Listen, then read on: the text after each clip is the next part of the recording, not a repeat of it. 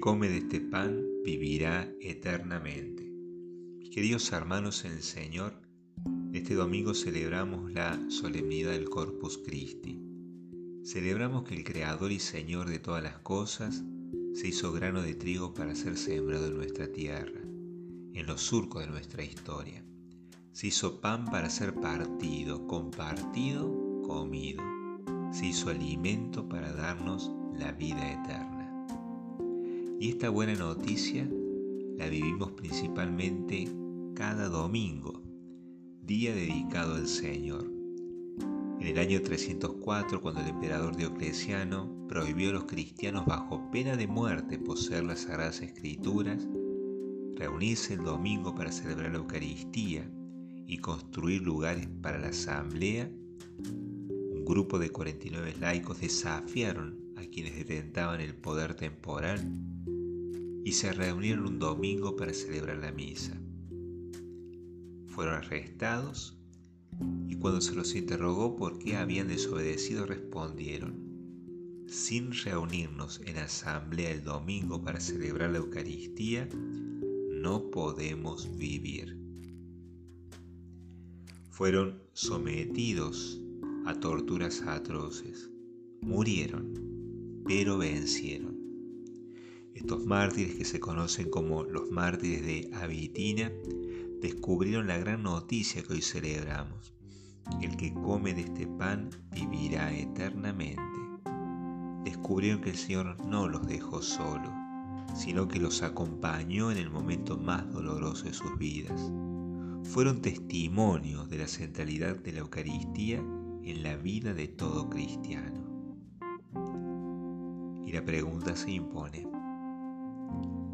Hoy también nosotros podemos decir, sin reunirnos en asamblea el domingo para celebrar la Eucaristía, no podemos vivir. ¿Será que las exigencias de la vida moderna nos han ido robando el fervor por participar de la misa? Quizás una de las causas de nuestro alejamiento de Dios es el desaliento que nos produce vivir muchas veces como en un desierto espiritual. Gritamos a Dios y no nos responde. Caminamos sin un sentido definido, sin un norte que nos guíe.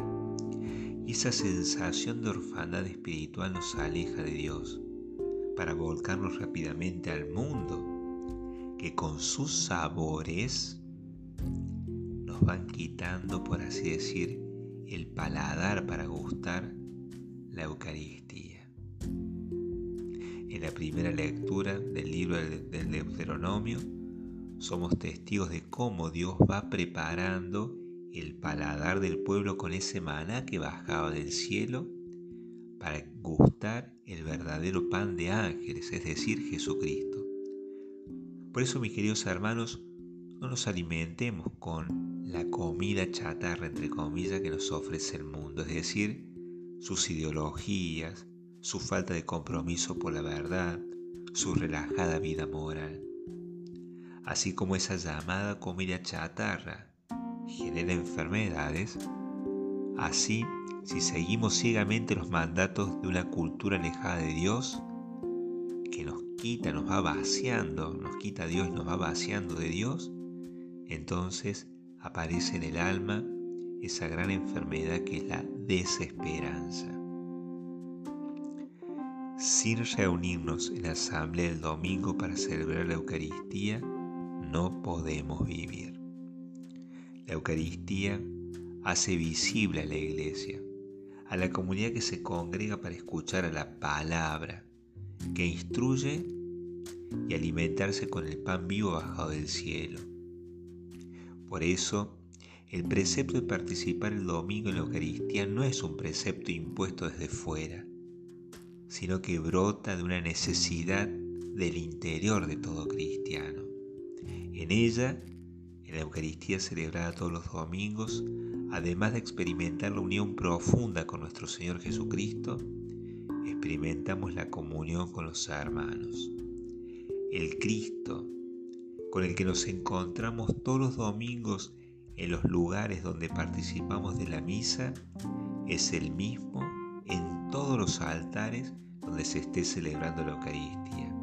Eso significa que solamente lo podemos encontrar juntos con todos los demás. Solo podemos recibirlo en la unidad, como dice San Pablo en la segunda lectura. El pan es uno, y así nosotros, aunque somos muchos, formamos un solo cuerpo, porque comemos todos el mismo pan.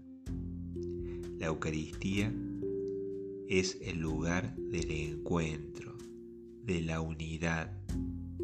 No dejemos que las divisiones, los celos, la ambición, las desilusiones levanten muros que nos separen. Al contrario, que cada una de estas situaciones sean ocasiones privilegiadas para perdonar y pedir perdón. Que no se instale en el corazón la polilla del resentimiento, sino a abrirlo a la magnanimidad de la escucha del otro. Abrir el corazón a la comprensión, no encerrarnos en el dolor.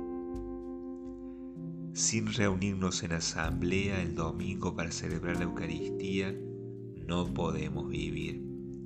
Hemos dicho que los mártires de Abitina, como tantos otros mártires, a pesar de lo convulsionado que vivieron sus últimos días en medio de tantas torturas, en el fondo de su corazón escuchaban las palabras que Jesús dirigió desde la cruz al buen ladrón.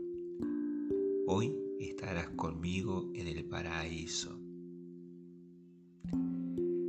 Y el paraíso, mis queridos hermanos, está donde está Cristo. Por eso cada vez que comulgamos, el paraíso está en nosotros. Jesús está cerca. El que come mi carne y bebe mi sangre habita en mí y yo en él. Paradójicamente, en muchas oportunidades, rechazamos ser felices e imitamos a aquellos discípulos que al escuchar las palabras de Cristo consideraban duro ese lenguaje y lo abandonaron. Pareciera que nos molesta que Cristo estuviera tan cerca. Pareciera que muchas veces tenemos la sensación que si estamos con Cristo vamos a tener que renunciar a tantas cosas que hemos acumulado y que no estamos dispuestos a renunciar.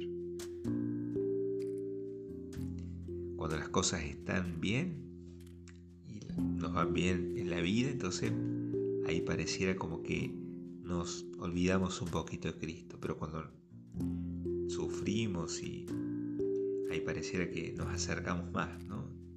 Bueno, es un poco esto de, de esa sensación de que la presencia de Cristo muchas veces esa presencia, esa cercanía muchas veces pareciera que molesta. Queridos hermanos del Señor, ¿cómo podríamos vivir sin Él?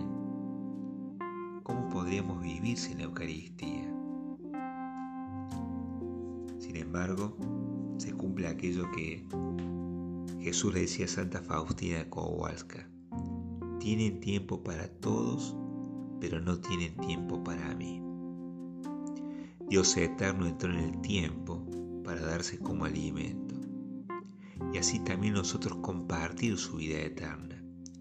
Y esto lo vimos de manera especial cada domingo. El pan angelical, que es Cristo, se hace alimento para que lleguemos a Dios en el peregrinar de la vida. Hagamos nuestras las palabras de Santo Tomás de Aquino que dicen, el pan angelical se convierte en pan de los hombres. El pan del cielo acaba con las figuras antiguas. Oh cosa admirable, se alimentan del Señor los pobres, los siervos y los humildes. Te rogamos, Dios uno en tres, que así vengas a nosotros cuando a ti te demos culto, por tus caminos, guíanos a donde anhelamos a la luz en la que moras. Amén. Thank you.